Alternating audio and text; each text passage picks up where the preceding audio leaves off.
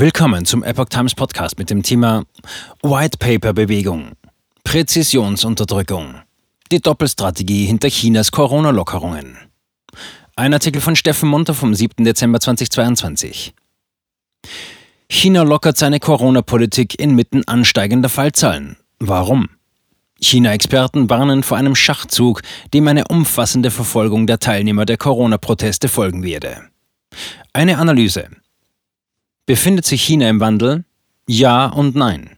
Nein, wenn man auf eine Veränderung zu mehr Demokratie und Freiheit durch die herrschende kommunistische Partei hofft. Und ja, wenn die Straßenbewegung der White Paper Revolution nach der Lockdown-Brandkatastrophe in der Uigurenhauptstadt Urumqi etwas entfacht hat, das es seit den Studentenprotesten von 1989 in China nicht mehr gegeben hatte. Der Funke der Freiheit ist erwacht. Oberflächlich gesehen scheint es so, dass sich das Regime nach den Protesten auf Lockerungen bei den harschen Corona-Maßnahmen seiner Null-Covid-Politik eingelassen hat, wie etwa in Peking, Guangzhou, Tianjin, Chengdu und anderen Orten. China-Experten befürchten jedoch eine Doppelstrategie der KPC und dass die Zugeständnisse von einer sogenannten Präzisionsunterdrückung begleitet werden. Lockerungen mit Hintergedanken. Der öffentliche Verkehr in Peking wird für die Bürger wieder einfacher. Seit dem 5. Dezember fordern die Mitarbeiter von Pekings Bussen und U-Bahnen keine 48 Stunden gültigen Zertifikate für einen negativen Corona-Test mehr von den Passagieren. Auch die verschiedenen Gesundheitseinrichtungen der Hauptstadt verlangen von den Patienten keine solchen Tests mehr. Vielerorts wurde der Geschäftsbetrieb wieder aufgenommen. In Shopping-Malls wie Beijing Badaling Outlets, Chaoyang Choi City und großen Supermärkten. Auch in der südchinesischen Provinz Guangdong wurden Lockerungen eingeleitet. In der zuletzt vom Coronavirus stark heimgesuchten Provinzhauptstadt Guangzhou und in der bedeutenden Wirtschaftsmetropole Shenzhen, beide vor den Toren Hongkongs, wurden die Testzertifikate für Busse, U-Bahnen und Taxis etc. ab dem 3. Dezember nicht mehr kontrolliert. In Tianjin bei Peking wurde am 2. Dezember der städtische Verkehr gelockert. Die Tianjin Metro verzichtet seither auf das 72-Stunden-Corona-Zertifikat. In der südwestchinesischen Metropole Chengdu können die Menschen mit ihrem Gesundheitscode die Gemeinden betreten und verlassen. In der mittelchinesischen Provinzhauptstadt Chengzhou öffneten nicht nur Supermärkte, sondern auch Gemüsemärkte, Friseurläden, Kinos, Restaurants, Turnhallen und Bibliotheken. Allerdings die Staatsnachrichtenagentur Xinhua, Chinese News Agency, das Sprachrohr der herrschenden kommunistischen Partei, meldete am 3. Dezember die Anpassung der Corona-Maßnahmen in vielen Orten Chinas, erklärte jedoch dazu, dass Anpassung nicht dasselbe ist wie Liberalisierung. Viele Orte würden immer noch die von der KPC im November erlassenen 20 Maßnahmen zur Epidemieprävention umsetzen. Trickreiche Strategien, umfassende Unterdrückung.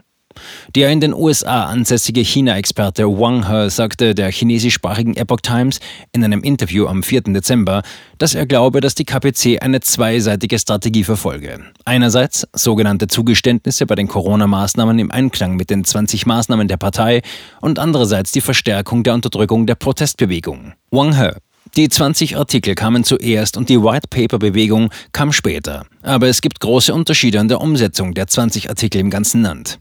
Das bedeutet, dass die KPC die Verantwortung und die Entscheidungen auf die lokalen Regierungen verlagert habe. Diese müssten nun herausfinden, was die oberste Regierung wolle. Das sei das gleiche wie vorher. Aber auf der anderen Seite hat die KPC die Unterdrückung verstärkt, Prävention und Kontrolle verstärkt und die Polizei ist auf die Straße gegangen und einige Menschen wurden festgenommen. Für die Entwicklung der White Paper Bewegung sagte Wang, dass man derzeit noch nicht sehen könne, wie weit die Bewegung gehen und ob es noch weitere groß angelegte Proteste geben werde. Die KPC sei jedenfalls beunruhigt und marschiere im großen Stil auf. Wang verwies dazu auf eine Sitzung des KPC-Komitees für Politik und Recht am 28. November, auf der die Oberhäupter verschiedener Provinzen und Städte persönlich Stellung genommen hätten. Dies deutet darauf hin, dass die Partei dem Thema höchste Priorität einräume, als ob sie einem großen Feind gegenüberstehe. Es sei schwer zu sagen, ob sie umfangreiche Zugeständnisse machen werde. Wang He glaubt eher, dass die Partei ein paar alte Methoden anwenden werde, um die White Paper Bewegung zu unterdrücken. Er glaubt, dass die KPC die alte Routine anwenden wird. Sie will ein paar prominente sogenannte Organisatoren und Planer verhaften, das heißt, um an ihnen ein Exempel zu statuieren. Das habe die Partei schon immer so gemacht. Jetzt seien aber die Kapazitäten zur Überwachung der Menschen viel leistungsfähiger als in der Vergangenheit. Wenn die Zielgruppe ins Visier genommen werde, sei es für die Partei fast transparent, was die andere Seite tue. Präzise Verfolgung statt Panzer. Ähnlich äußerte sich Chang Tianliang, ein chinesischer Politkommentator in den Vereinigten Staaten. In seiner YouTube-Sendung am 3. Dezember verwies Chang nach Angaben der chinesischsprachigen Epoch Times darauf, dass die schrittweise Freigabe verschiedener Teile Chinas ein weicher Schachzug der KPC sei, um die Lage durch einen begrenzten Kompromiss vorübergehend zu beruhigen. Doch die Vergeltung der Partei werde kommen. Chang halte es zwar für unwahrscheinlich, dass die Partei wieder Panzer zur Unterdrückung der Menschen auf die Straße schicken werde, wie 1989, sie aber eine Präzisionsunterdrückung anwenden werde. Chang berichtete nach Angaben von Voice of America vom 3. Dezember, dass die Polizei der KPC drei Methoden eingesetzt habe, um herauszufinden, wer an den Protesten teilgenommen habe. Gesichtserkennung, Informationen über Mobiltelefone und Informanten. Verhaften, verurteilen und im TV vorführen.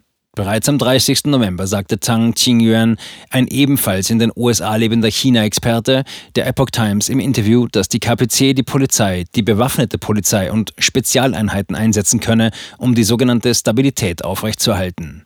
Die KPC könnte sich nach Angaben von Tang auf Big Data, die Gesichtserkennung und ihre verschiedenen Überwachungsmittel stützen.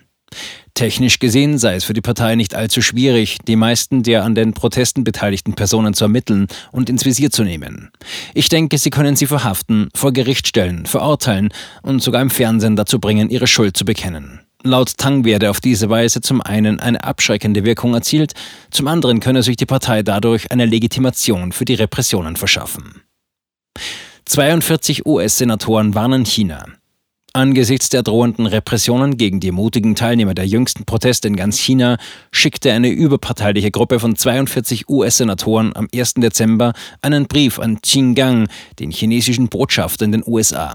Darin warnten sie die Kommunistische Partei Chinas eindringlich davor, das gewaltsame Vorgehen gegen friedliche Demonstranten, die einfach mehr Freiheit wollen, zu wiederholen wie 1989. Man beobachte die Proteste und die Reaktion der Partei darauf sehr genau. Die White Paper Bewegung entstand, nachdem in China viele Kundgebungen abgehalten worden waren, um der Opfer des Feuers in Urumqi, Xinjiang, am 24. November zu gedenken. Es folgten weitere Proteste und Demonstrationen gegen die Null-Covid-Politik des Regimes. Weil die Demonstranten vielerorts ein leeres Blatt Papier in der Hand hielten und damit die KPC beschuldigten, die Sprache zu kontrollieren, wurde sie die White Paper Bewegung genannt, die bisher größte Protestdemonstration in China seit der blutigen Niederschlagung der Demokratiebewegung 1989 auf dem Tiananmen-Platz in Peking.